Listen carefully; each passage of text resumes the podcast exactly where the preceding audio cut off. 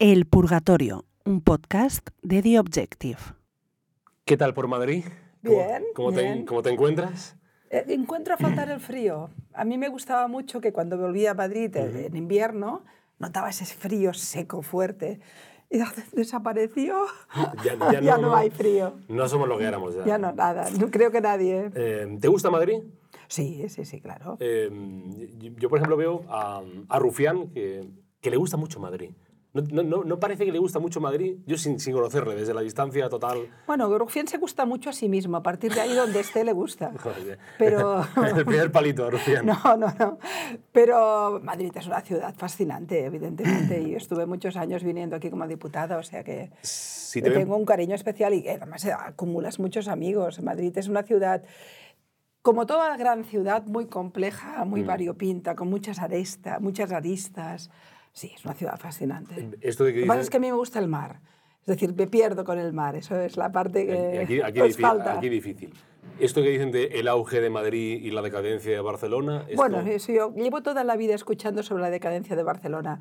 De hecho, es, eh, la, hombre, la decadencia la tenemos desde que perdimos nuestros derechos institucionales, claro. Pero a partir de ahí me suena, me suena muy antiguo. Eh, si te ven por las calles de, de, Madrid, ¿te dicen algo los ciudadanos? Te depende, dicen... depende. Hay gente que te saluda con mucha normalidad y hay gente que te dice viva Franco viva los toros. Esto me ha pasado. Me divierte bastante. ¿Hace poco que te han dicho, así en la calle que te han dicho? La última vez que... No, la verdad es que la última vez, mm, al contrario, me pararon con mucha amabilidad. Uh, fue en el, no, normalmente no tengo problemas ¿eh? en ir a Madrid, en, en, en, pasear por Madrid. Pero quizá lo más sonoro es esto, viva los toros, eh, que me divierte mucho que me, me pongan en esa casilla, ¿no? Bueno. Eh, y viva el rey, viva, el rey, rey, el viva el rey también. ¿Qué otras partes? Y viva España, viva España, eso lo dicen así, con ese tono, España. Eh, ¿qué, qué, qué, otras partes? Pero en general el ambiente es, es cordial. La, sí. la, mayoría de la gente somos personas sí, normales. No, problemas no tengo. Eh, ¿Qué otras partes de España conoces eh, medianamente bien? Bueno, pues conozco bien el, el, país, eh, el País Vasco, Andalucía, pues mm. estuve casada con, con un andaluz uh, y ahora con un navarro, o sea que lo mío va de punta a punta. Uh, quizás lo que con conozco también todo el Levante, Sí. lo que conozco quizá menos es la, toda la zona de Castilla y Extremadura, La Rioja la conozco también, Galicia poco, Galicia poco, la verdad. Quizá no tanto como podría, pero bueno. ¿Canarias algo? ¿Canarias, No, Canarias vale. no. Nada.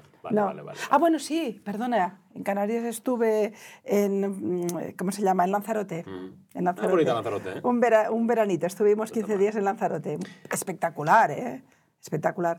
¿Pero esto qué? ¿Esto es eh, casas regionales o cómo va la cosa? Sí, eh, Ah. es turismo, eh, Turismo regional. política. Bien, vale, tal vale, igual. vale, No, vale, me vale. interesa, me interesa. ¿Te que la- interesa? lo que la gente conoce o no conoce, tal igual, y, y cómo se mueve.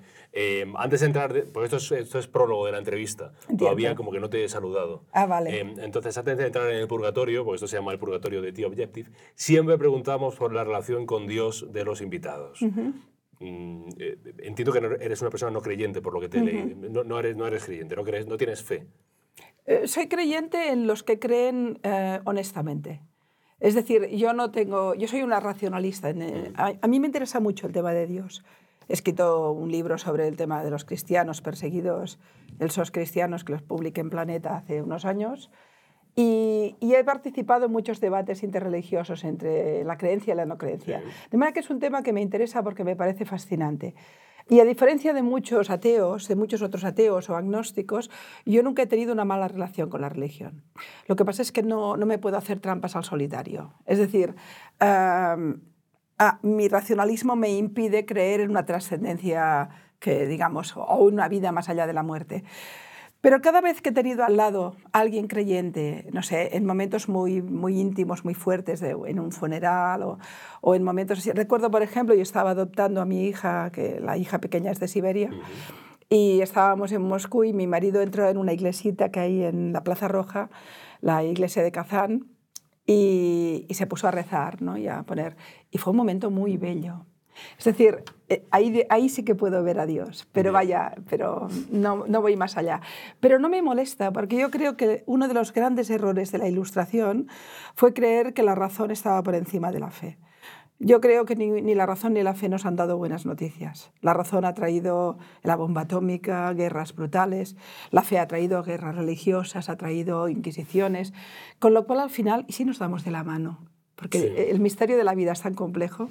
Eh, Vayamos la razón y la fe de la mano, a ver qué hacemos. Algunos dicen que Dios en, en Cataluña es nacionalista porque, porque ven que hay una, hay una parte, eh, no sé si importante o no, del, del clero eh, catalán que es muy próximo al nacionalismo o al soberanismo. Bueno, en Cataluña eh, quizás lo veis desde fuera extraño, pero en Cataluña es bastante normal que la sociedad civil, también la sociedad religiosa, defienda la identidad y la cultura catalanas. Mm. Y en las épocas del franquismo la Iglesia Católica fue bastante antifranquista. De hecho, Franco, incluso el abad de Montserrat, cuando visitó Montserrat, se negó a saludarlo. ¿no? Es decir, que sí que hay una relación, pero tiene que ver con los derechos fundamentales y con la cultura catalana. Ahora, que Dios sea nacionalista, Dios no, es un concepto trascendente, cada cual lo verá de su manera y yo en ese lío no me metería que además es un lío de los creyentes. ¿no? y después también hay, hay, otros que dicen, eh, Puigdemont es el, el Mesías de Cataluña. O sea, es como el hombre para algunos, ¿eh? el hombre enviado eh, para salvar, para salvar el. No he oído nunca esa frase tan no, estúpida. No, yo sí, yo sí lo he oído. ¿eh? Debe ser con tus amigos, los míos sí, no sí, dicen sí. eso. No dicen estupideces. O sea, muchas, pero esa no. Uh, no, no. Carles Puigdemont es un político democrático, uh, muy resiliente, con posiciones muy fuertes que lleva siete años resistiendo a un Estado bastante depredador, que lo ha perseguido por todas partes y no ha conseguido cazarlo. Por tanto, es un señor muy interesante. Pilar Raola, bienvenida al Purgatorio. Gracias. Eh, gracias por venir. Eh, ahora sí, estamos ya dentro. Estamos ya dentro. ¿El purgatorio es porque tengo pecado? no, el purgatorio es el nombre del programa que lleva ya pues, más de un año entrevistando a gente, a todo tipo. No, el purgatorio es eh, el estado para el que la gente después juzga o no a los invitados. Ah. Yo me dedico solo a preguntar, o sea, no a, juzgar. Y te agradezco. ¿Y los, ¿Y los, que te escuchan juzgan o sí, solo escuchan? Sí. ¿Y por qué? Pues son malvados. Ah, debe ser son eso. malvados, gente, ya sabes, gente que quiere juzgar y demás. Gracias de veras por venir, porque digo, no es lo habitual verte en un medio, eh, en un periódico digital de fuera de ¿Un Cataluña. poco de derechón? Sí, o Ah. de centro derecha, o no, no, no, no sé, yo es que no me guío por la línea editorial del medio, yo hago y, y entrevisto a, a quien puedo y que se deja entrevistar. Eh, Me pareció interesante la, la entrevista que vi, que vi que hiciste y pensé, ¿por qué no? Ah. Joven, con ganas. Bien, oye, pues está bien. Y Que se quiere comer el mundo, a ver si se come. Pues sí, graves. Y A ver aparte, si y aparte ya te digo yo que me darán hostias a mí por entrevistarte. ¿eh? ¿Ah, sí? Dirán, ¿Por qué? Sí, ¿por qué entrevistas a esta tía? Que tus amigos son intolerantes. No, no, amigos, no digo. Yo tengo amigos intolerantes y tolerantes, como la lactosa, depende un poco del. del A mí nivel. no me darán hostias por hablar contigo. No, pero a mí sí, seguro, ya te digo yo que sí. Los míos son Mira, más sí, ¿por qué tolerantes. has, por qué has, eh? No, pero no amigos, sino eh, oyentes y demás dirán, sí, sí, seguro. seguro. Mal, mal. Y a ti no te darán hostias seguro por no decir, ¿por qué vienes a un medio No. de Madrid, eh, la Porque hago- prensa, tal y no, porque hago lo que me da la gana. No, bien, bien, bien. bien. Bueno, eh, Pilar Raola es periodista. Hablo conmigo quien me da la gana y por tanto he hecho de periodista, pero soy filóloga. Filóloga eh, Catalana e hispana, las dos. Tengo las dos Tienen lecciones. las dos, tienen las dos. Eh, Fue, mm, eh, Primero la hispánica y después la catalana. Hice las dos licenciaturas. fue diputada con Esquerra Republicana unos Sí. cuantos años. Sí, dos, legislaturas. legislatura No está mal. La última de Felipe, la primera de Aznar. No está, mal. no está bueno, una época interesante para Sí, espectacular. Después, eh, Estuve en la comisión Roldán, me lo pasé pipa. aquellos años eh, salvajes. Guau. Eh, después iba a decir, no sé si. Ahora nos vas a decir, pues yo no he cambiado. No sé si viró un poco y se fue para el lado más centro-derecha. No, es que ideológicamente Esquerra Republicana era un partido mucho más centrado que ahora. Y yo siempre he sido una persona en muchos aspectos conservadora. Yo, mm, a- llega un momento en que de verdad me, me resultan muy pesadas las etiquetas. Ah, yo soy de izquierdas en derechos civiles.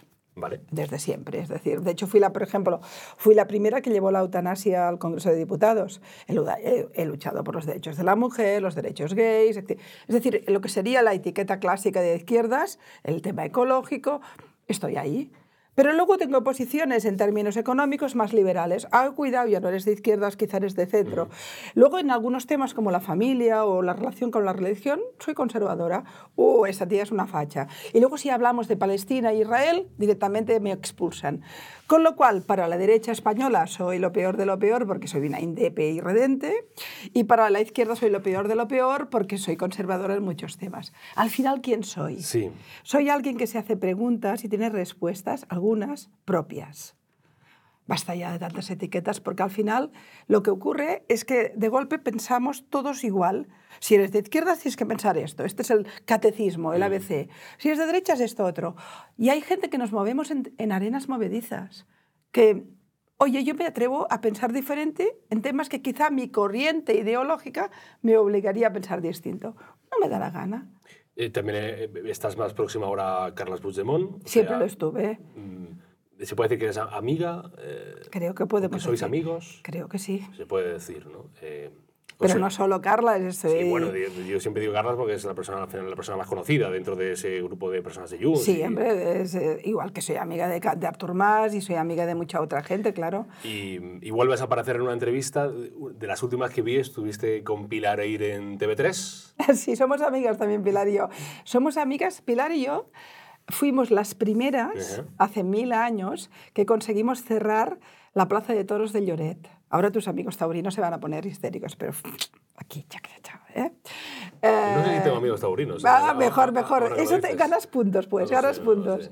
Ah, y Pilar, y- Pilar y yo, que en muchos aspectos pensamos diferente, pero nos unió siempre el tema animalista, la- los derechos de, de los animales, que son para nosotros importantes.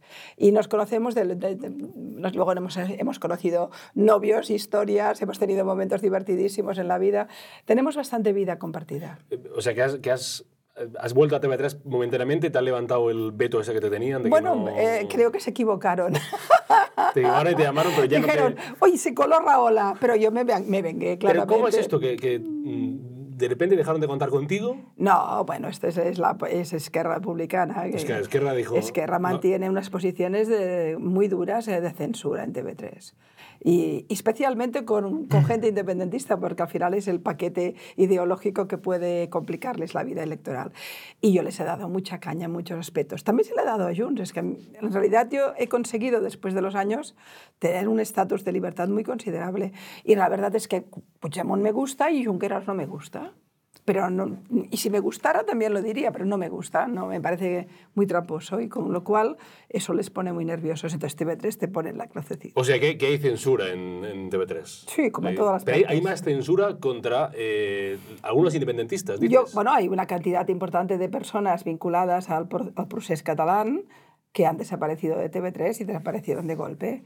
Y son unas cuantas, no, no soy, está Pilar Carracelas, está Albano Dante Fachín, está, hay cantidad de gente que, que tuvo un papel importante en el mundo de la opinión, que con el cambio de gobierno, cuando Junts se va del gobierno, mm, desaparecemos de TV3. Pero de todas formas, en TV3 tiene... eh, la misma censura que moderadamente tienen todos. Es decir, yo he estado en listas negras en la televisión. En las épocas más duras del proceso, a mí me llamaban productores y me decían, lo siento, no puedo traerte. Es decir, al final uno ya sabe lo que es esto. Si te posicionas, hay gente que cuando tiene el poder intenta caparte, porque la opinión siempre molesta. Yo no me hago apuros, ¿eh? No voy a TV3, pues es igual, voy a otro sitio, y si no me quedo en casa, ¿no? Ya estoy en una época de mi vida que me importa un pepino si me llevan o no me llevan. Eh, Pilar Rahola es, es independentista desde siempre. Yo no soy independentista, yo soy nacionalista. O sea, eh, explicarte la- el matiz. Vale. Pero nacionalista defensiva, es decir, si Cataluña tuviera Estado, yo no sería nacionalista para nada. A mí no me gusta el nacionalismo de Estado. ¿eh? Pero en el momento que tú tienes la impresión o la convicción de que tu seña de identidad, tu idioma, tu cultura, tu identidad ti- está en peligro o está en riesgo, defiendes esa nación porque defiendes una identidad. La independencia es un método. Es decir, si mañana pudiéramos entendernos como nación, eh, en una relación de igualdad con, con- con otras naciones en España, si hiciéramos una Suiza, me quedaría que tranquila, es decir, no sería un problema. A mí Suiza me gusta, es un pacto de montañas. Y no hay nada más raro, más diferente de un suizo italiano que un suizo alemán. Pero todos son suizos. Esto no pasa en España. En España siempre hay una incomodidad cuando eres catalán en España. De manera que yo, ¿por qué creo, quiero la independencia? Porque todas las otras vías, federalismo, pacto, han fracasado. Por tanto, la única vía es el Estado. Pero no me define el independentismo, es un método, es una, es una fórmula política. Sí que me define la defensa de mi nación. O sea que sí, pero siempre has sido nacionalista. Eso Sí. no- nunca tuviste alguna duda. Bueno, yo de- vengo de una familia eh, donde hubo ministros de la República, donde fui el primer condenado a muerte de Franco, Carla Rahola, era un intelectual catalán, que era mi tío abuelo. el primer condenado a muerte con, con sumario mi- militar. ¿eh? Mucha gente murió antes que no estaba en sumarios.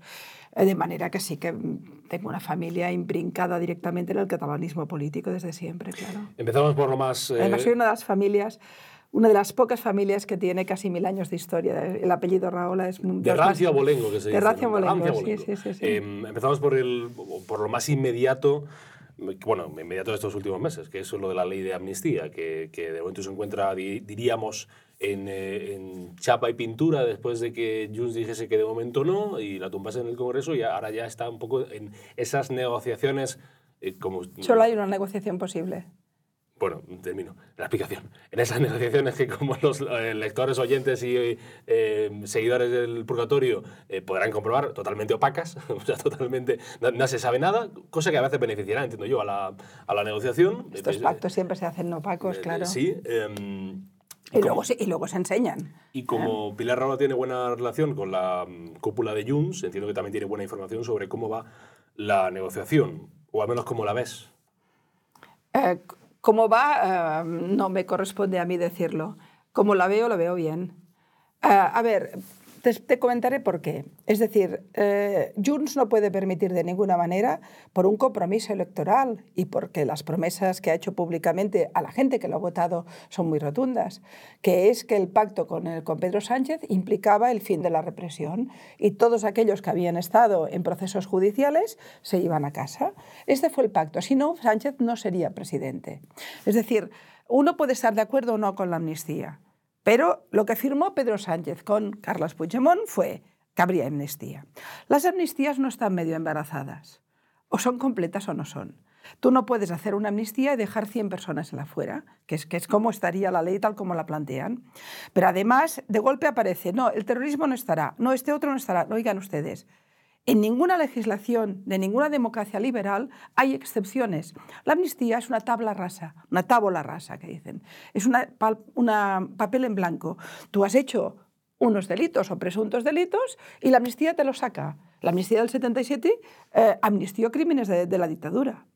Eh, es decir, entonces de golpe sacar de, de la chistera, no, pero habrá excepciones, eso Junts no lo va a comer, porque no se lo puede permitir, porque nadie entendería que 100 personas se quedaran fuera de la amnistía.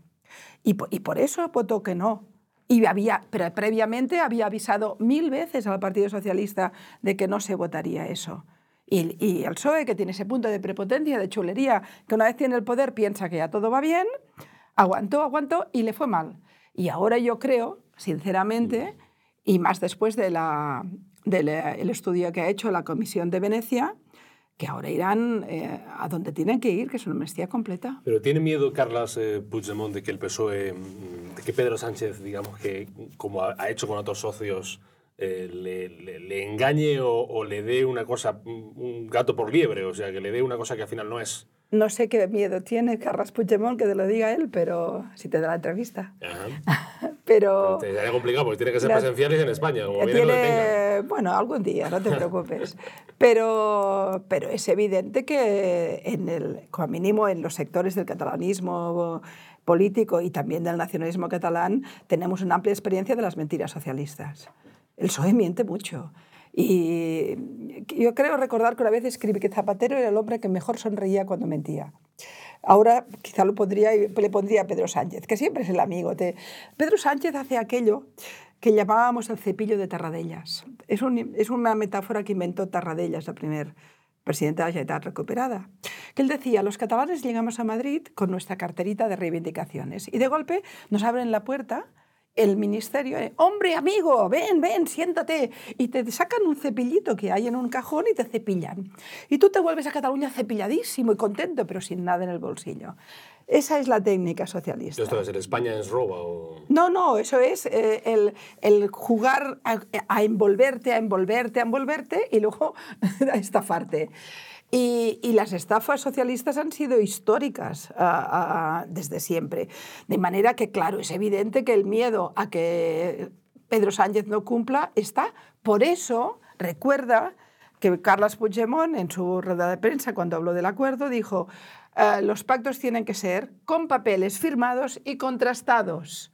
Porque, como dijo claramente, firmamos o pactamos una investidura dos, dos eh, políticos y dos fuerzas que no nos confiamos una con la otra.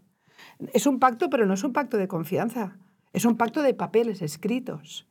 Y cuando fallan, han fallado con la amnistía, se les vota que no. Pero sí hubo medios que dijeron que justamente cuando el PSOE firmó ese pacto de, de, investidura, que no de legislatura, que después hubo otra polémica, ¿no? Pues es de legislatura. Esta investidura. La legislatura la iremos viendo. Pues por eso digo, hay gente del PSOE que decía, no, esto ya es para la investidura.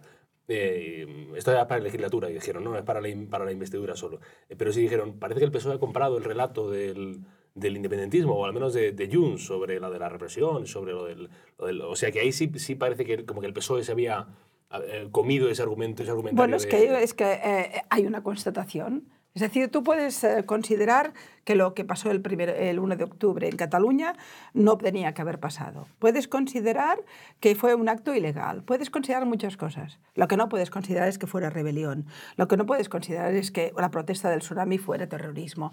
Es decir, llegó, lo que no puedes de ninguna manera es llegar a estresar de esta manera al Estado de Derecho como se ha hecho con el tema catalán. Y eso sí que lo compró finalmente el PSOE. Bueno. O sea que el PSOE ha comprado buena parte del relato o quizá, independentista, o quizá ha comprado el relato de la realidad, no sé. Eso sería más debatible. Eh, Carles Puigdemont, eh, no sé que no me vas a responder, pero ¿cómo está? ¿Tú quieres hacer una entrevista a Carles Puigdemont a través mío? No, quiero preguntarte que eres una persona eh, cercana a Carles Puigdemont, a, ver, cómo está. ¿Cómo está? Bien, está bien. Bien. Está no, bien. no, yo no hago entrevistas por persona interpuesta, yo te pregunto a ti que eres una persona conocida. Y que tiene relación con Carlas Puigdemont. Lo veo bien, lo veo... Si pudiera entrevistar a Carlas Puigdemont, no te preocupes, que yo lo intentaría. sé que es complicado. Lo, lo, eh, lo, veo bien, lo veo tranquilo, lo veo muy consecuente con sus opiniones. Es un hombre que lleva siete años luchando, es decir, que es un tipo muy resiliente y muy fuerte.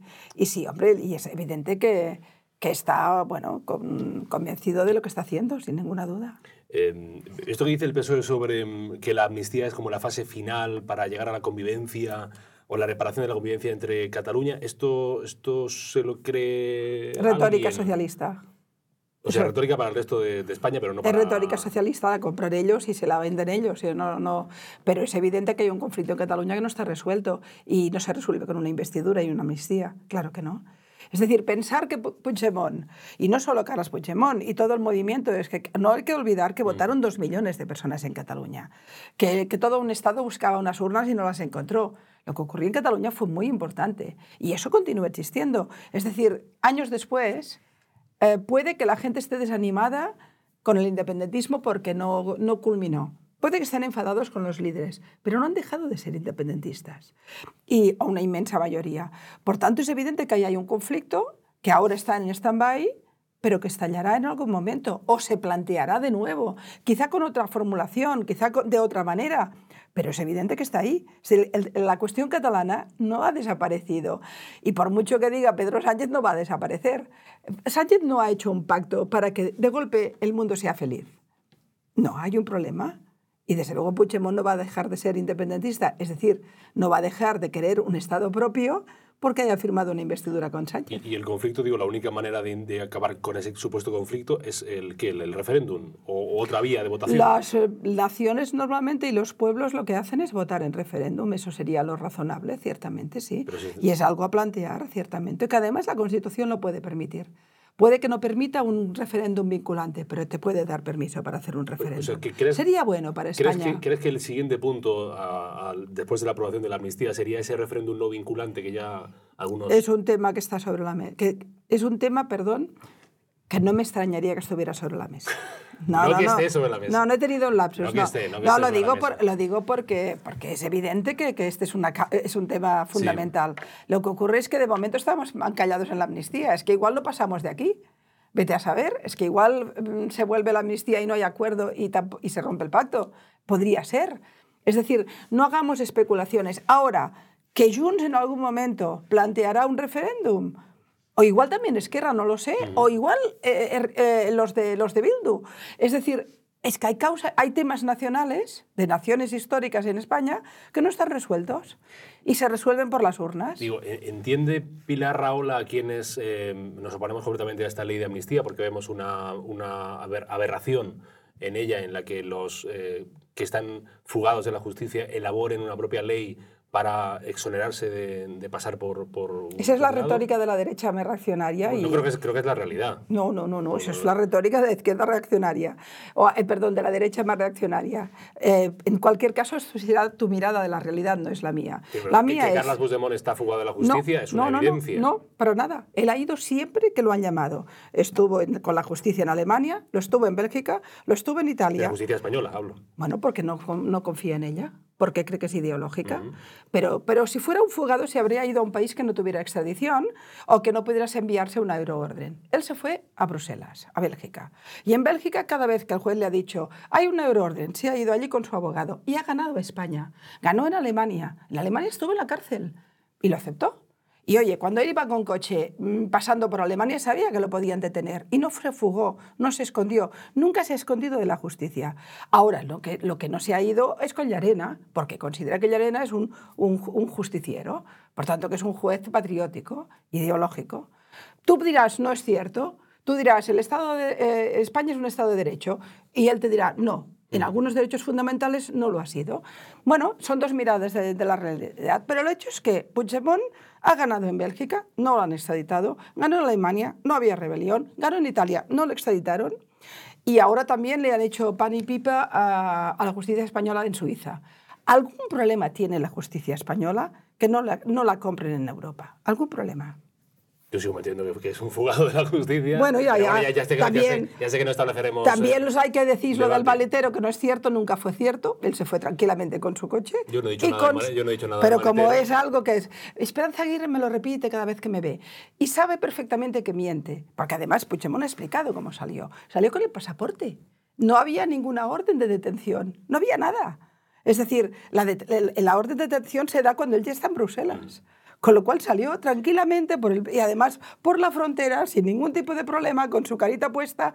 Pero hemos tenido durante estos años, quizá ahora estáis empezando a descubrir a Puigdemont, sea cual sea el color ideológico, pero durante, durante años ha habido una campaña de deshumanización de su persona que ha llegado a unos límites terroríficos de caricatura, de, maltrato a, la imagen de un político que puede no gustarte, pero que es un político serio y que se lo ha jugado. Porque, oye, mm, irte al exilio o irte fuera de España, sabiendo que todo un Estado quiere detenerte, con lo que ello significa es tener unas ciertas agallas, ¿eh?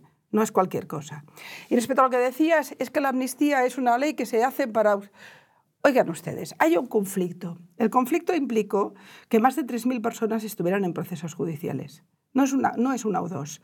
Gente que fue a una manifestación, gente que tuvo unas urnas, gente que estuvo en un comité de no sé qué. Esto es una locura. Esto los países más serios no lo hacen así. ¿Qué hace Puigdemont eh, cuando tiene la posibilidad? Oigan,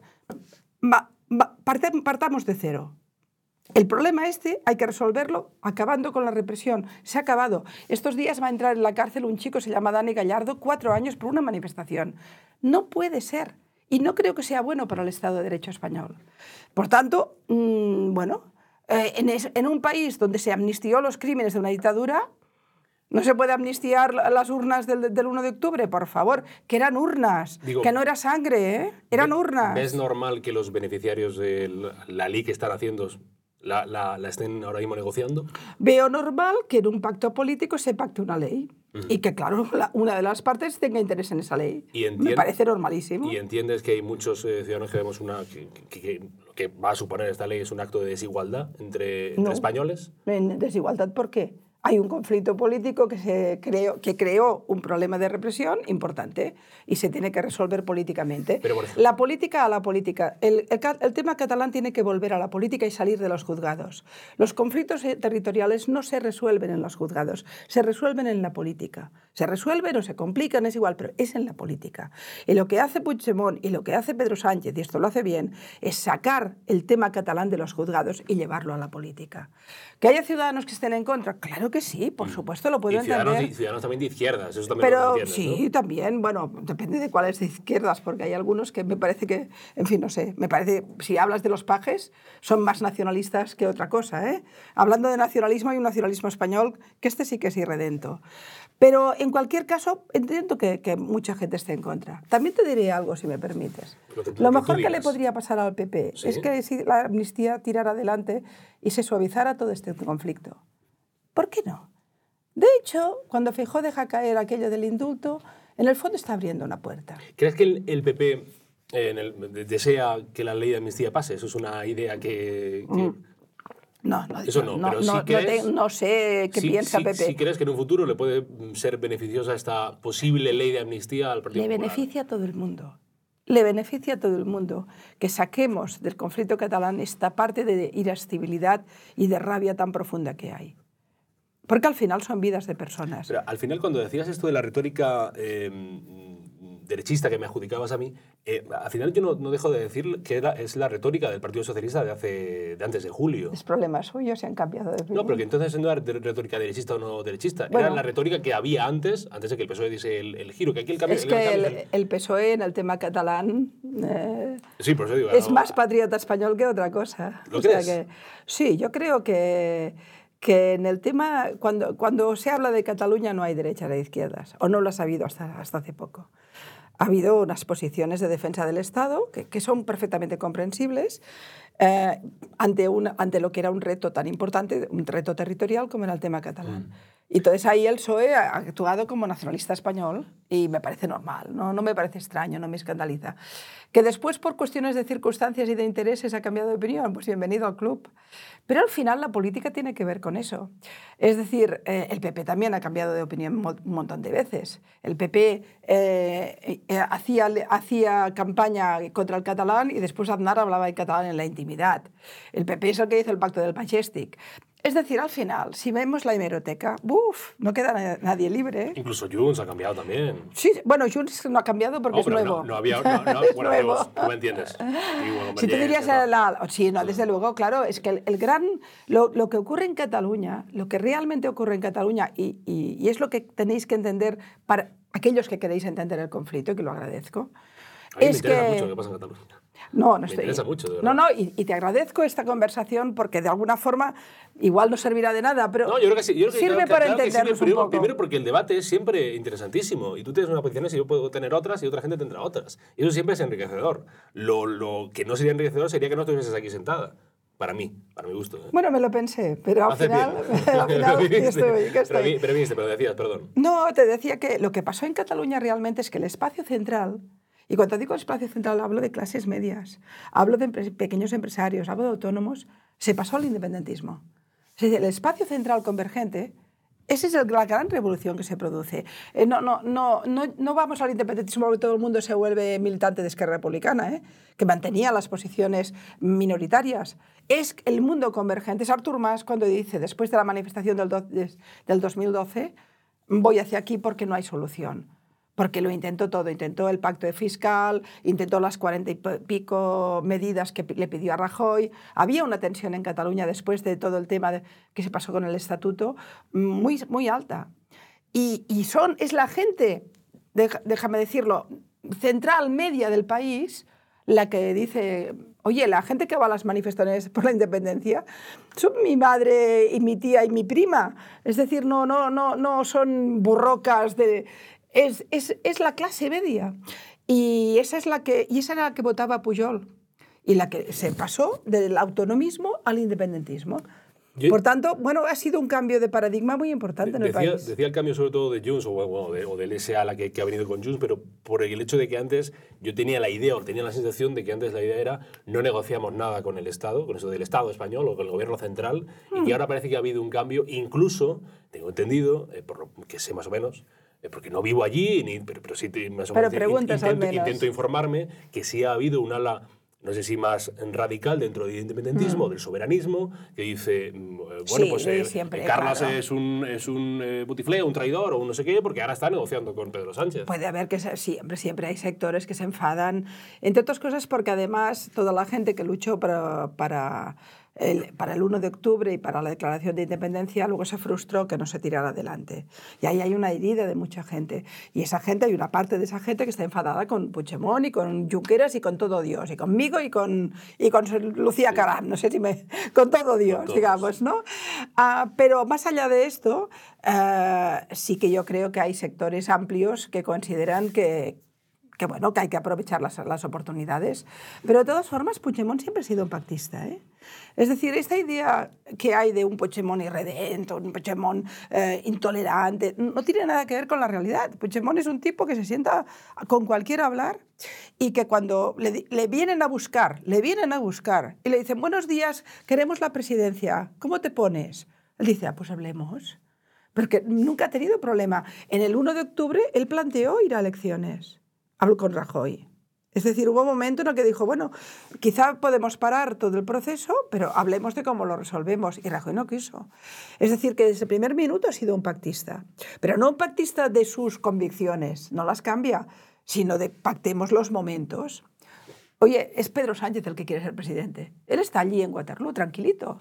Y bueno, ¿No buenos pero días. ¿No crees que él quiere, que él quiere volver a.? Sí, claro que Cataluña? quiere, sí, pero, pero podría haberlo puesto de otra forma. Podría decir, mira, ¿cu- ¿cuántas veces le han ofrecido un indulto? Mm, y siempre ha dicho que no.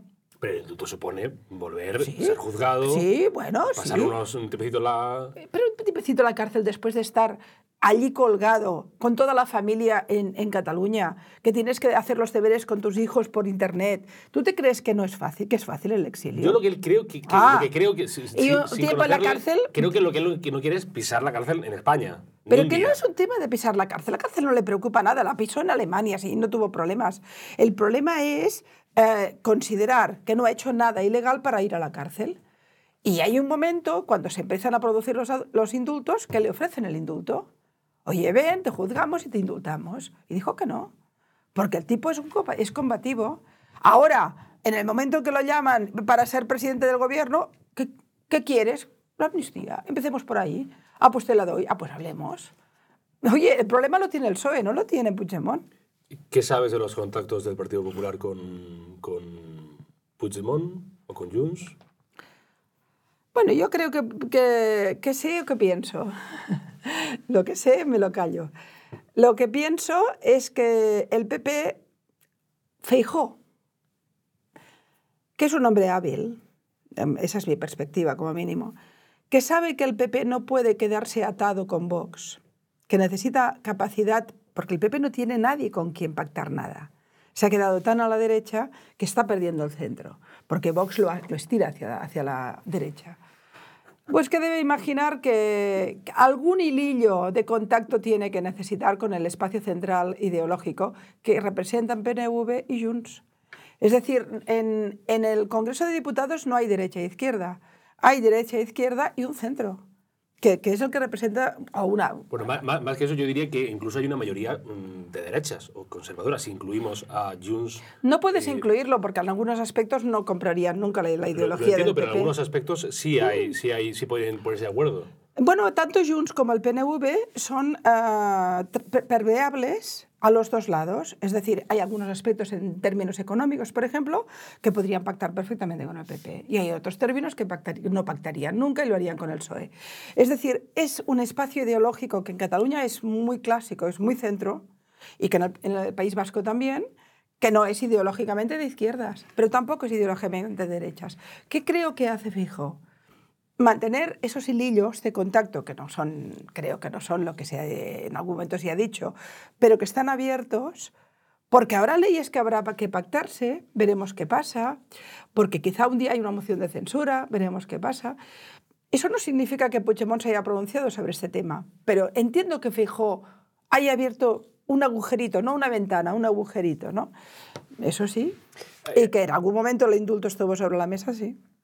Me suena. Que estuvo sobre la mesa. Yo creo que sí. ¿Te, suena que tienes información, por decirlo más claro? No, me- mm, creo que sí. Bien. Pues Creo cre- que sí. ¿Crees que sí en No, base a...? No, no, en base a nada. En base Yo, yo- yo sé que te cuesta, entonces intento, mis- intento tirar. No, en base. Yo te recojo el Lo sé, lo sé. Te recojo la cuerda. En, en base a mis intuiciones. Vale. Hablábamos antes de la convivencia.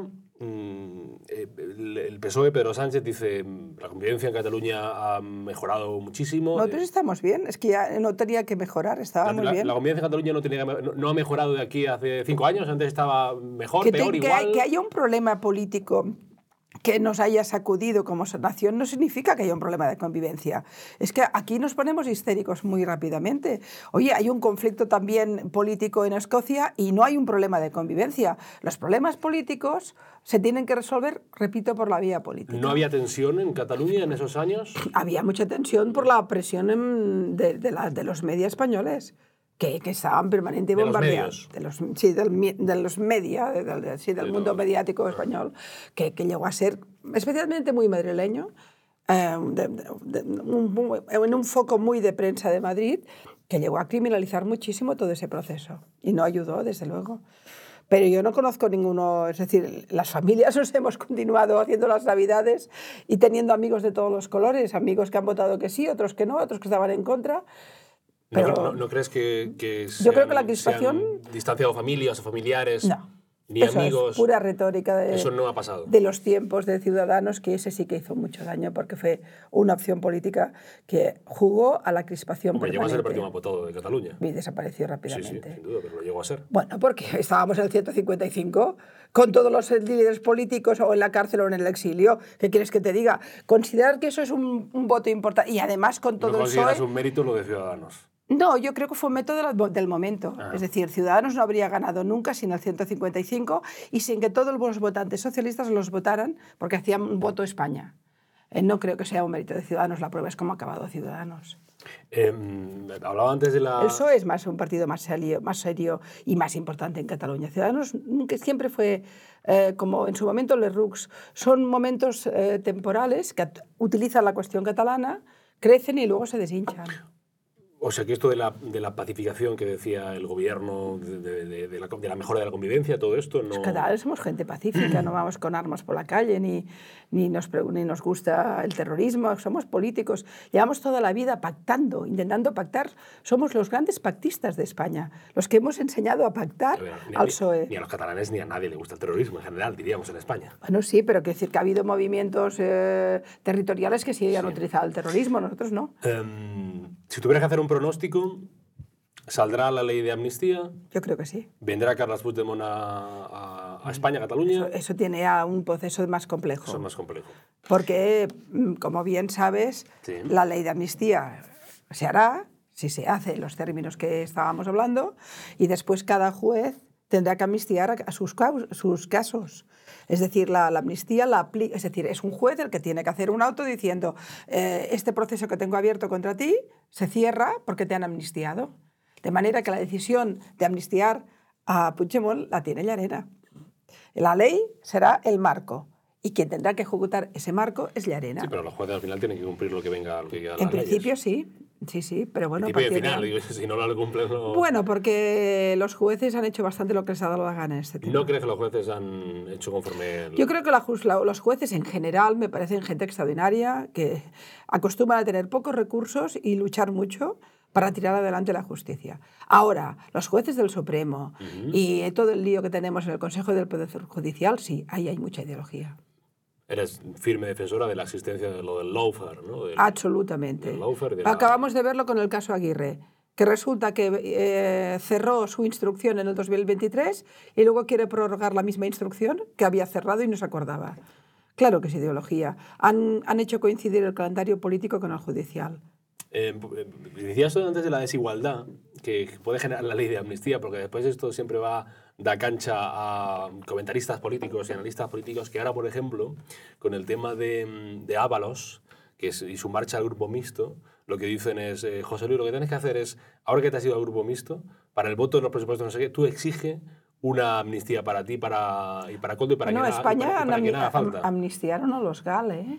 Es decir, es que, claro, España ya ha hecho amnistías. O sea, y... que tú le propondías a Ábalos una... No, me parece una sandez eso, pero, pero no, no, no lo digo que lo sea lo que dices, pero me parece una tontería. Ábalos creo que está jugando otra guerra. Yo creo que Ábalos está muy herido por el papel que ha tenido el PSOE con su caso y que hace una resistencia numantina y manteniéndose en el escaño lo que le está diciendo al PSOE es estoy aquí, tengo mucha información, cuidado con lo que haces. ¿no? Creo que es eso, no creo que sea tanto una amnistía pero, en un hombre que por otro lado no está en ninguna instrucción judicial.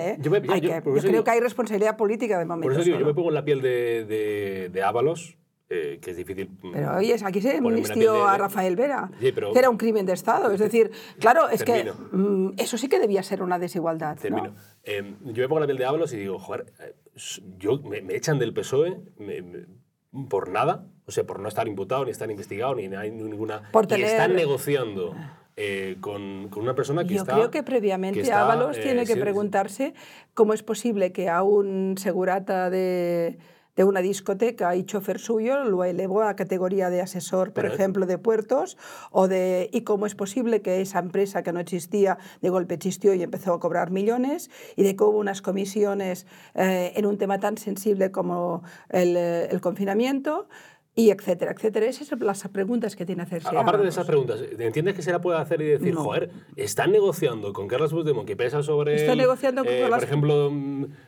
los- las investigaciones sobre la pres- presunta malversación y yo que no he hecho No nada... hay presunta malversación, nunca la que- hubo. Bueno, pero si hay, investiga- si hay investigaciones... Mm, que se han caído. En malversación no hay. Pues, si- si no no, se ha gastado dinero. Si no. no, si no ha venido a España a ser juzgado, digo, eh, Puigdemont, digo, entiendo que él diga, "Joder, pues, pues, pues qué mala pata. Que yo Es que, que- no tengo nada, me, me echan del PSOE. Es que el planteamiento es otro. El planteamiento no es, oh, mira, Sánchez está pactando. No, no, Sánchez tiene la presidencia porque ha pactado. Si no, no tendría la presidencia. De manera que lo que tiene que recordar Ábalos y todos los socialistas es que ellos han querido tener la presidencia de España. Y eso tenía un coste. Ahora tienen que pagarlo. Claro. Es que, bueno, es lo que pasa con los pactos políticos. Por esto de la bicefalia que tiene el eh, eh, independentismo, digo, claro, está, está por un lado Puigdemont y por otro lado el, el otro líder, no sé si estás de acuerdo conmigo, de, de- dentro del movimiento independentista es eh, Oriol Junqueras. Sí, claro. Y me decías que a ti no te gusta nada Junqueras. No, yo creo que no. No me gusta. Em, eh, eh, ¿Por qué? Uf, sería largo y sería... Hagámoslo breve entonces. Bueno, porque creo que él, durante todos los tiempos en que tuvo capacidad de pactar con los socialistas, rebajó sus perspectivas hasta, hasta, hasta cotas para mí vergonzantes. Ah, se puso el lomo, lo cepillaron bien y, y al final prácticamente dio gratis et amore los votos del independentismo al PSOE. Es decir, tú puedes estar de acuerdo o no con Puigdemont, pero Puigdemont ha hecho valer O sea, sus estás diciendo que, Junqueras es un, es un traidor al No, independentismo. traidor no, o sea, de ninguna manera. Esa palabra me parece Bueno, terrible. está diciendo que regaló los votos, básicamente. no, Eh, que, pues que pactó mal, que fue un mal político. Eso es lo que te estoy O que diciendo. es un mal político. es un- No creo que sea globalmente un mal político. En, en su capacidad de negociar con el PSOE hizo le, sacó, mala. le sacó poco al PSOE, Es diría. que no le sacó nada. Es que fue una tomadura de pelo permanente. Es que se lo regaló. Y nadie lo entendió. Mucha gente en Cataluña no entendimos qué hacía Junqueras. Entonces tú dices, Puigdemont me gusta mucho o poco. Bueno, pero Puigdemont ha hecho valer sus votos. La prueba es, mira qué debate tenemos con el tema de la amnistía.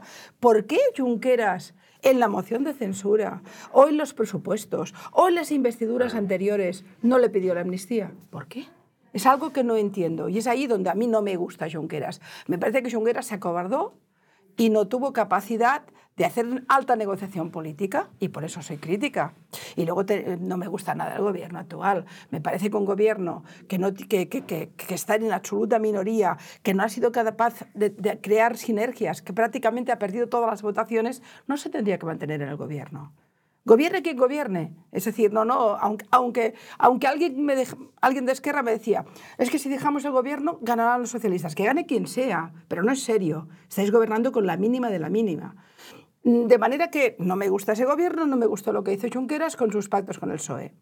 ¿Significa eso que es un traidor? De ninguna manera, por favor, esas son palabras mayores que no se me ocurrirían nunca. Ah, pero que ha sido un mal político en sus pactos, no tengo ninguna duda. Pero si hay algunos que desde fuera del independentismo le, le damos a Oriol Junqueras y a otros tantos un valor político por encima de Puigdemont porque sí se quedaron aquí en España. eh, sí se ¿Y eso en es un mérito? sí- para mí sí.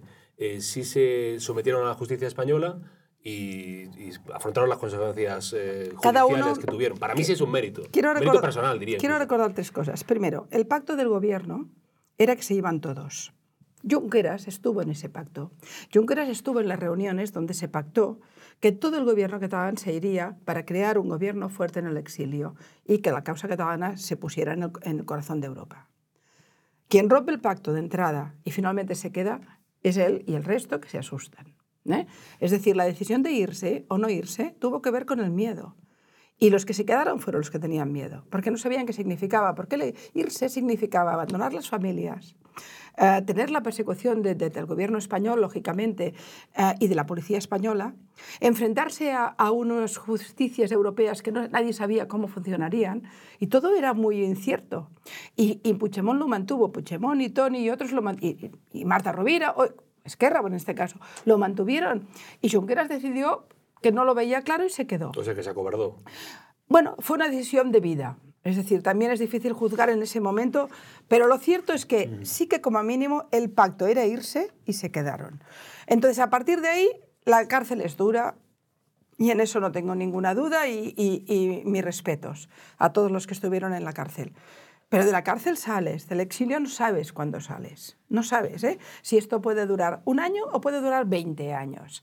Por tanto, la incertidumbre es mucho más grande.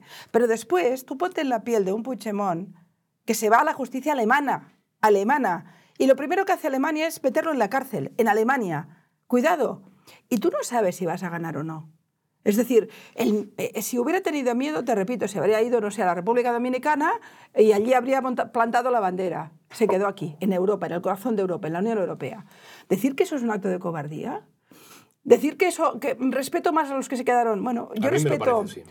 Bueno, yo, yo creo que es en absoluto, yo creo que es un acto de, de un coraje A mí me extraordinario. parece que es más cómodo estar en Waterloo, en una casa muy bien, No lo antes es. que estar en una prisión. Tú no sabes lo que significa vivir fuera de tu familia, de tu tierra, de tu gente, enfrentarte a un montón de justicias que ahora Italia. Yo, estaba, yo estuve en, en Algué cuando tuvo el juicio en Al- Italia. No sabíamos qué pasaría. Era perfectamente posible que los itali- italianos lo metieran en un avión y lo trajeran para acá y todo lo que había construido se desmontaba. Es decir, pero él se enfrentó. Y cuando él fue a Italia, le avisaron, cuidado que Italia no sabemos cómo actuaría. Y él dijo, yo he quedado y voy. Y fue. Y Alemania pasó lo mismo. Venía de Finlandia, podía haber tomado un avión. Se fue con coche. Sabía que Alemania tenía riesgo. Y lo detuvieron. Es decir, considerar que esto no tiene un coraje, por favor. Puedes estar de acuerdo, ¿no? Pero que los tiene cuadrados me parece evidente. Y, y como todos los que hicieron el proceso, porque ahí también pongo a Junqueras y también pongo a los Jordis y pongo al resto, es decir, hubo una gente, unos líderes catalanes que hicieron un acto político con mucho coraje. No, no sé si hay un momento de, de coraje o de locura colectiva también. podría ser. No, ningún proceso. Oye, los procesos territoriales existen. El mapa de Europa ha cambiado del siglo XX al siglo XXI con montones de países nuevos. Pero sí os entiendo... es eh, que esto, esto de que España es eterna, sí que, se- que nació en la sí os Biblia. entiendo, sí os entiendo, eh, entiendo a, a buena parte del independentismo catalán. Sí entiendo que esté ahora, mm, no sé si más confiado o más confiante, que diría Cristiano Ronaldo, eh, por aquello de que el PSOE siempre que dice que esto es una línea roja, después pasa. O sea que a lo mejor hoy que dice que, la, que, la, mm, que el referéndum es una línea roja, pues a lo mejor pasará. A lo mejor Con lo cual yo entiendo, entiendo que de, de la parte del independentismo hay mucha gente pues, confiada de decir si va a acabar cediendo. No lo sé, ¿eh? no, no, no llegaría al con punto de la confianza, la confianza. cedió con las rodalías o porque cedió Bueno, con la rodalías a medias, ¿eh? lo de rodalías a medias. ¿eh? Eh, eh, yo creo que eh, depositar confianza en la palabra del PSOE es pedirle algo muy sagrado a cualquier ciudadano. Ah, pero que, que estos temas tendrán que abrirse con Mm. el PSOE o con el PP en algún momento, seguro, seguro. Y el PP también los va a abrir. El PP era el del eh, eh, enano habla castellano y luego pasaba a decir catalán en la intimidad. Eso hizo el PP. De pasar de uno al otro en, en pocos días. De manera que, oye... Ella em, no habla castellano, tampoco lo decía el PP, lo decían algunos. Bueno, bueno, bueno, del bueno, bueno, bueno, no le- bueno. No, le apliquemos al PP que... Bueno, el PP es el que iba por toda España eh, poniendo, poniendo firmas Estatuto. contra... con- exactamente. eh, Es decir, con lo que creó Es ahí un clima... ¿no? del- Bueno, creó un clima anticatalán muy serio. Ah, de manera que, bueno, y luego después hacía el pacto del Majestic. Es decir, que em, es eso, las cosas en política se mueven considerablemente. Y oye, y es bueno. Es decir, la política no es una religión. No podemos tener dogmas de fe. Lo que estamos haciendo tú y yo ahora, que es hablar, tiene que ver también con la política. Tú tienes unas posiciones seguramente en algunos temas fijadas o muy claras, o crees que las tienes muy claras, y yo también. Sí, sí. Bueno, pero hay un terreno común donde podemos entendernos. Ese terreno común es donde tenemos que estar en política. Lo que no se podemos resolver los conflictos es con jueces, con togas, con persecuciones. No, eso es lo que no Eso se es puede. diferente. Es decir, que, si Carlos Puigdemont proclama la independencia de un territorio que es parte de España, eso sí se tiene que Bueno, pero ese- judicializar, como se dice, llevar a la justicia. el nacionalismo que se use, español- que, termino, que se use dinero público para poner una urna en un colegio, sabiendo que eso es ilegal. No. entiendo que sí se tiene que No se judicializar, por se, no se pusieron- un jue- un juez, No, no, no, no, no, juez- no. juez. Pero es que esto es un debate tan largo y Las, tan, y las tan urna- intenso las urnas que no nos ponemos nunca de acuerdo con esto. Pero las urnas no costaron dinero y de hecho no tuvieron manera de poder no demostrarlo. hubo ni un solo euro de. No, hombre, lo que contaron es que, por ejemplo, la- eh, todo el proceso de informatización de las escuelas lo achacaron al proceso catalán. Entonces, claro, ahí hay dinero, pero es que se informatizaron las escuelas catalanas. Es decir, hay una cantidad de cosas. Se hizo todo muy bien. Y, y la prueba de que se hizo bien es que no se consiguieron las urnas. El, el independentismo burló a España también en eso. Mira, ah, España es un concepto, puede ser un concepto trascendente hablábamos de Dios hace un momento, o un concepto político. Si es un concepto trascendente, bueno, con la Iglesia hemos topado. Si es un concepto político, puede ser modificable, cambiable, no es eterno. España no existía Pero- hace pero- mil años. pero con lo cual, oye, calma. Ahí hay algo que no entiende una buena parte, yo creo que de Cataluña. Eh, que esto de que, que España puede ser un concepto cambiante, España puede ser un concepto muy cambiante. Ahora bien, yo, Y se puede yo- romper, Yo, ¿por qué como, no? como español Oye. eh, puedo de- de- de- tener que votar dónde empieza y ¿Por dónde, y dónde termina No, no, España. no, no, no, no, no, no, las- Porque eh, la, las la- naciones- la Plaza Cataluña no, no, es tan mía No. como el, el señor de, de Girona. eh, No, eso es un concepto de de conquista. Granada. no, no, de conquista no, de, de- de nación común. Eso es un concepto de conquista. Ahora no estás haciendo de periodista, estás haciendo, me encanta, de de tertuliano. de- de- de Exactamente. Eh, y haces bien, si no tu gente te va a matar. Pero No, no, de verdad, de verdad. Que, eh, esto de que la gente, mi gente me va a matar, que no, que no. la eh. gente decía los, los televidentes Pero, ahora. pero ¿eh? a mí, como tú comprenderás, me atrae un poco al pairo lo que opinan los demás. Yo tengo una opinión fija. Entonces yo creo que lo, lo que a veces... no- pero esto es un debate larguísimo, de verdad, Pilar. No tenemos tiempo para esto. Pero yo entiendo que una buena parte de lo que no ha entendido el independentismo catalán es que la soberanía es común. Hemos entendido perfectamente que el concepto que Y entonces que tiene... lo que se tiene que cambiar es la Constitución para que puedan votar Eh, no, solamente esa no- parte. eso no es así de simple. Eso es eh, Es algo más complejo. complejo, pero- Tiene que ver con que España se creó desde un concepto de conquista de Castilla. Y nosotros continuamos pensando que hemos sido una nación histórica con más de mil años de historia y que tenemos derechos nacionales. Entonces, a partir de aquí no nos vamos a entender. Para ti España es un concepto unitario, para mí nació de una derrota en 1714 y queremos recuperar los derechos institucionales que perdimos y que dominó Castilla. Eh, España se hizo desde Castilla. Y por eso hablamos que eh, el idioma único es el español, por ejemplo, el castellano, Que- por que- que- que cierto. tampoco es así. Bueno, bueno, bueno. Es que para mí Ah, Espa- España es un país descentralizado donde Cataluña tiene su autogobierno, como el País Vasco, Ah, como Navarra, como. Andalucía, como Castilla-La Mancha, Ah, como, como Extremadura, como Sí, Murcia, como Y como Melilla, y toda una provincia más del imperio. una comunidad autónoma. Una provincia del Una imperio. comunidad autónoma. Pero... eh, Es un eh, concepto eh, de eh, conquista. ¿Entiendes, ¿Entiendes que haya españoles que puedan Después de esa entrevista no podré ir por la calle de Madrid, ya sabes. que ¿no? puedes, eh, no, no. que puedes, y aquí los madrileños son buena gente, que yo no, soy madrileño. sí, sí. Eh, ¿Entiendes que hay una parte de, de, eh, españoles del resto de España que, que pueda sentirse eh, herido o insultado cuando se habla de esto de, eh, del Estado represor Te o diré de- que me o de la judicialización o de Oye, los a mí, a mí me parece que hay, los- que hay más españoles que esto les importa bastante menos Ajá. de lo que lo- nos importa a los, en los medios de comunicación o en la política. Había un ruido terrible con la amnistía. Oye, de la amnistía al final va a pasar y nadie se va a morir. Bueno, pero ha salido y gente la ca- ha gente, salido gente a la Gente a la calle. pero las gallegas tuvieron que bajar el tono porque no le interesaba a nadie el debate de la amnistía. Y no solo en Madrid, también ¿Eh? ha salido gente en Sevilla, ha salido gente en otros Sí, sitios. sí, sí, hombre, porque hombre, capacidad de movilización no, no. hay. Pero, oye, nada del otro mundo. Es decir, al final, al final, eh, yo creo que la prensa hace grandes de- debates que no son tan importantes para la gente. Y creo que el ciudadano español medio está mucho más avanzado y es más tolerante en estos temas de lo que son algunos medios de comunicación en Madrid. ¿Como cuáles? Si quieres decir nombres de medios de Bueno, hay comunicación, puedes sectores, decirlos. los sectores importantes Ajá. de los medios de comunicación que tienen una posición muy nacionalista española, muy dura y muy, y muy criminalizadora con Cataluña. Ya sabes cuáles son. No sé, no sé. Ah, no, pues que fíjate. Esto de tirar la piedra y esconder la mano. Ay, eh, pases, los catalanes somos así, gente poco fiable. o sea, que no vas a decir nombres de, No será el, por ejemplo, ABC, que, que, que le di a Jordi Puyol hombre español del año, ¿no? Hombre Sí, del año. luego, sí, luego hizo campañas contra el catalán en la portada. Eh, bueno, em, el ABC es un no, peri- no, periódico histórico. ¿no os cansáis? Tuvo sus momentos de gloria en los años 40. ¿no os, cansa- no os cansa- qué maldad. ¿No os cansáis eh, en Cataluña del tema, del temita del proceso? Y demás? Bueno, yo podría hablarte de muchos otros No, sé, temas. lo Me sé, has te- traído a te- este. pero te lo pregunto. Si quieres arreglamos el conflicto de Oriente Medio, ¿eh? sin problemas. Ahora te voy a preguntar por ello. Ahora te voy a preguntar por ello. Pero no, no, no, hay, no hay un hartazgo de este tema. No. Llevamos 300 años aguantando, no vendrá de otro. Y lo que... Cada generación de catalanes ha tenido que luchar por su idioma. Ah. Mis abuelos, mis bisabuelos, los eh, anteriores. No, no sabéis lo que es eso. No sabéis lo que es que tu, tu lengua esté prohibida. Pero cuando decís... Que tu lengua esté en peligro. Cuando decís, no sabéis lo que es cuando eso. decís no sabéis, eh, como si, como si Cataluña fuera un ente abstracto y lejano, eh, que- que- Me refiero a los que tienen posiciones en defensa de una España unitaria. Quizá no eres tú, pero así lo digo. Vale. Sobre Israel, sobre Israel, déjame preguntar sobre No, es Israel. igual, es igual. No abramos ese paquete que es gordo. No, so- solamente voy a hacer una pregunta. Sé que es eh, gordísimo y sé que tú tienes unas posiciones eh, claras y demás. Digo, ¿tú comprendes que haya quienes podamos criticar eh, acciones militares del ejército israelí y que por ello no somos eh, pro-terroristas ni, ni, por supuesto, antisemitas? supuesto. Esto sí lo entiendes, ¿no? Por supuesto, no lo entiendo y lo acepto, vale, evidentemente. vale. Es decir, que es que yo estoy convencida que muchos israelíes pueden ser críticos, críticos con los gobiernos que tienen.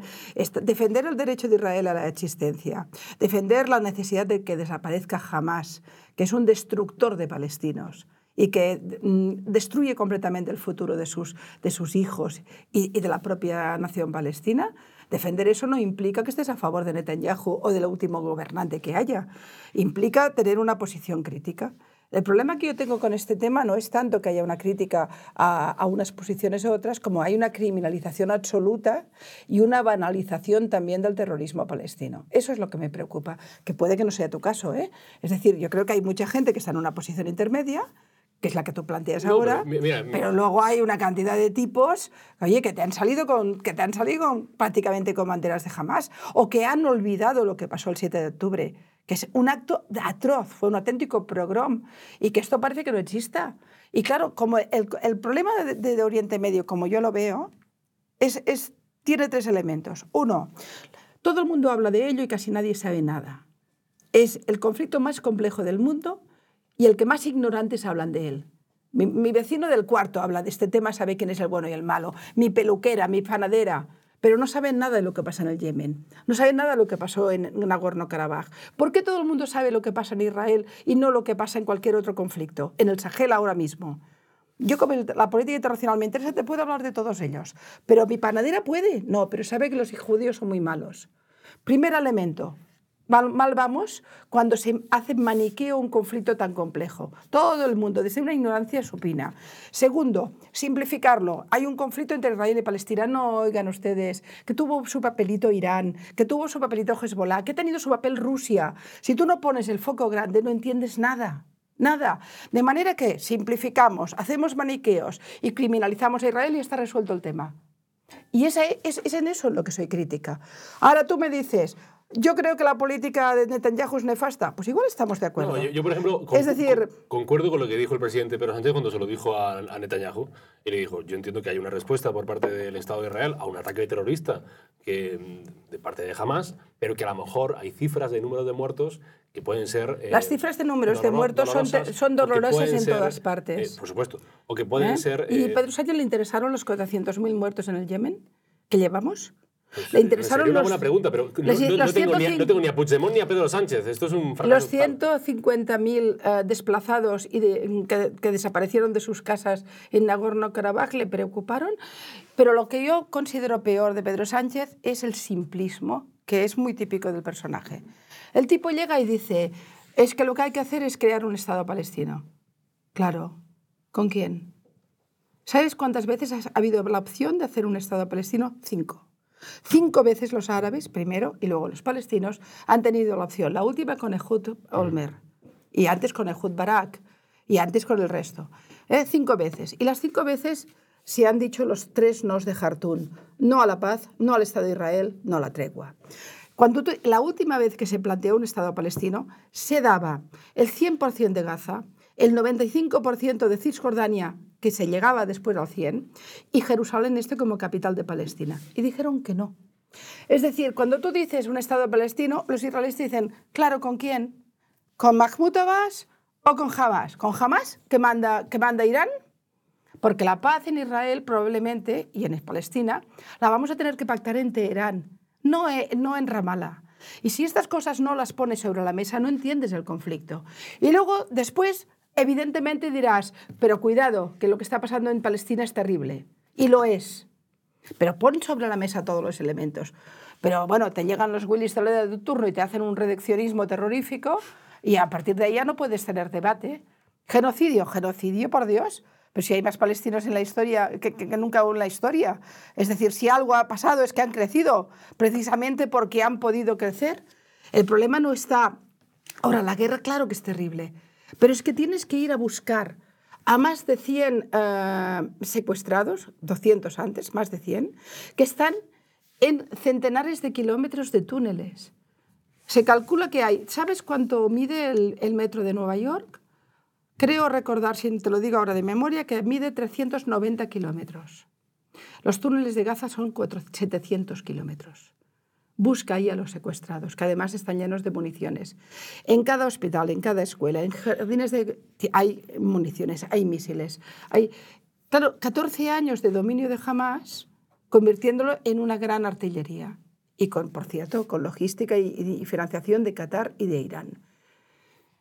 Claro, todo esto está en ese conflicto. Yo lo único que intento, para bien o para mal, es que sea un poquito más compleja la mirada de lo que es en las redes y en muchos lugares.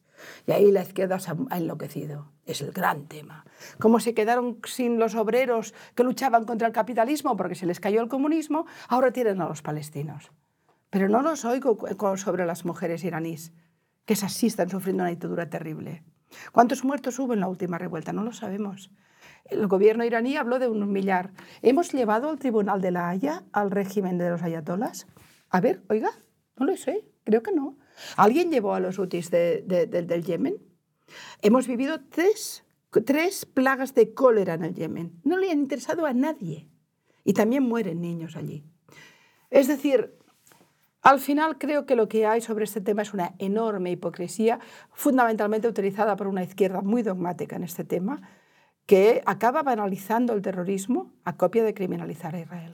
Para cerrar, para cerrar que me echan ya de, de, del periódico, ya para cerrar la hora. Y yo tengo un ave. Y tienes un ave por pillar, ya me te agradecemos que hecho el esfuerzo. Si no lo coges será culpa del nacionalismo español. Ahí estamos, gracias. Eh, cerraremos con, con, unos nombres, unos nombres. Eh, te digo nombres y me dices una, dos palabritas, si puede ser breve y va a ser rápido e indoloro. Eh, Estoy muy cómoda, ¿eh? Ah, muchas gracias, igualmente. Carlas Puigdemont. Carlas Puigdemont. Un... ¿Qué quieres que, que haga ahora?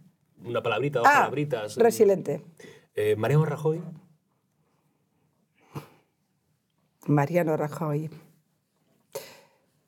El despistado que no lo era. Isabel Díaz Ayuso. Una populista. Eh, Rufián, a ver, Rufián. Rufianea. Eh, Puyol, Puyol, el gran Puyol. El, el, político más importante del siglo XX en Cataluña. Eh, Miriam Nogueras es la portavoz. Junto con Masia, junto con Masia. Una, una guerrillera de la palabra. Pedro Sánchez. Un mentiroso. Alberto Núñez Feijó. Es más listo de lo que parece. Te cae mejor Feijó que Sánchez, estoy viendo, ¿no? Feijó aún no me ha engañado. Sánchez muchas veces. ¿Y Santiago Bascal? Santiago Bascal. No hablo de la extrema derecha. ¿Y Yolanda Díaz? Quiere ser presidenta y, y arrasará con todo. ¿Te parecía por lo menos más valiente las propuestas que tenía Pablo Iglesias eh, para con Cataluña que las que tiene Yolanda Díaz, que parece que no tiene ninguna? Pablo Iglesias me parece más honesto que Yolanda Díaz, lo cual no significa que esté más cerca de él. Bueno, bueno, bueno, bueno. ¿Me ha quedado algún tema, Pilar? ¿Alguna cosita? No sé. ¿Quieres insultar, a, insultar a mis amigos? Métete con mis amigos. Eh... Oye, a mí me encanta la palabra. Creo que hablando nos entendemos. O como mínimo, si no nos entendemos, nos acercamos. Por supuesto. Y los que, los que nos peleamos con la palabra, no nos matamos. Muchas, eso es. Y mira qué bonito final para cerrar. Pilar, que tengas buen, buena vuelta al AVE. Gracias. Gracias por estar con nosotros y... Y, y suerte. Todo, en la vida, en la política, en la... Bueno, en la vida, básicamente. La vida, es que la- La vida, le damos mucha importancia a la política, ¿no? Demasiada. Pilar, Bueno, tiene su, su, su importancia. queda con Dios Gracias. y que vaya bien. ¿Crees en Dios? Lo responderé el próximo purgatorio, ¿vale? En cualquier caso, a mí Dios no me molesta. Pues nada, quedamos con todos con Dios. Gracias.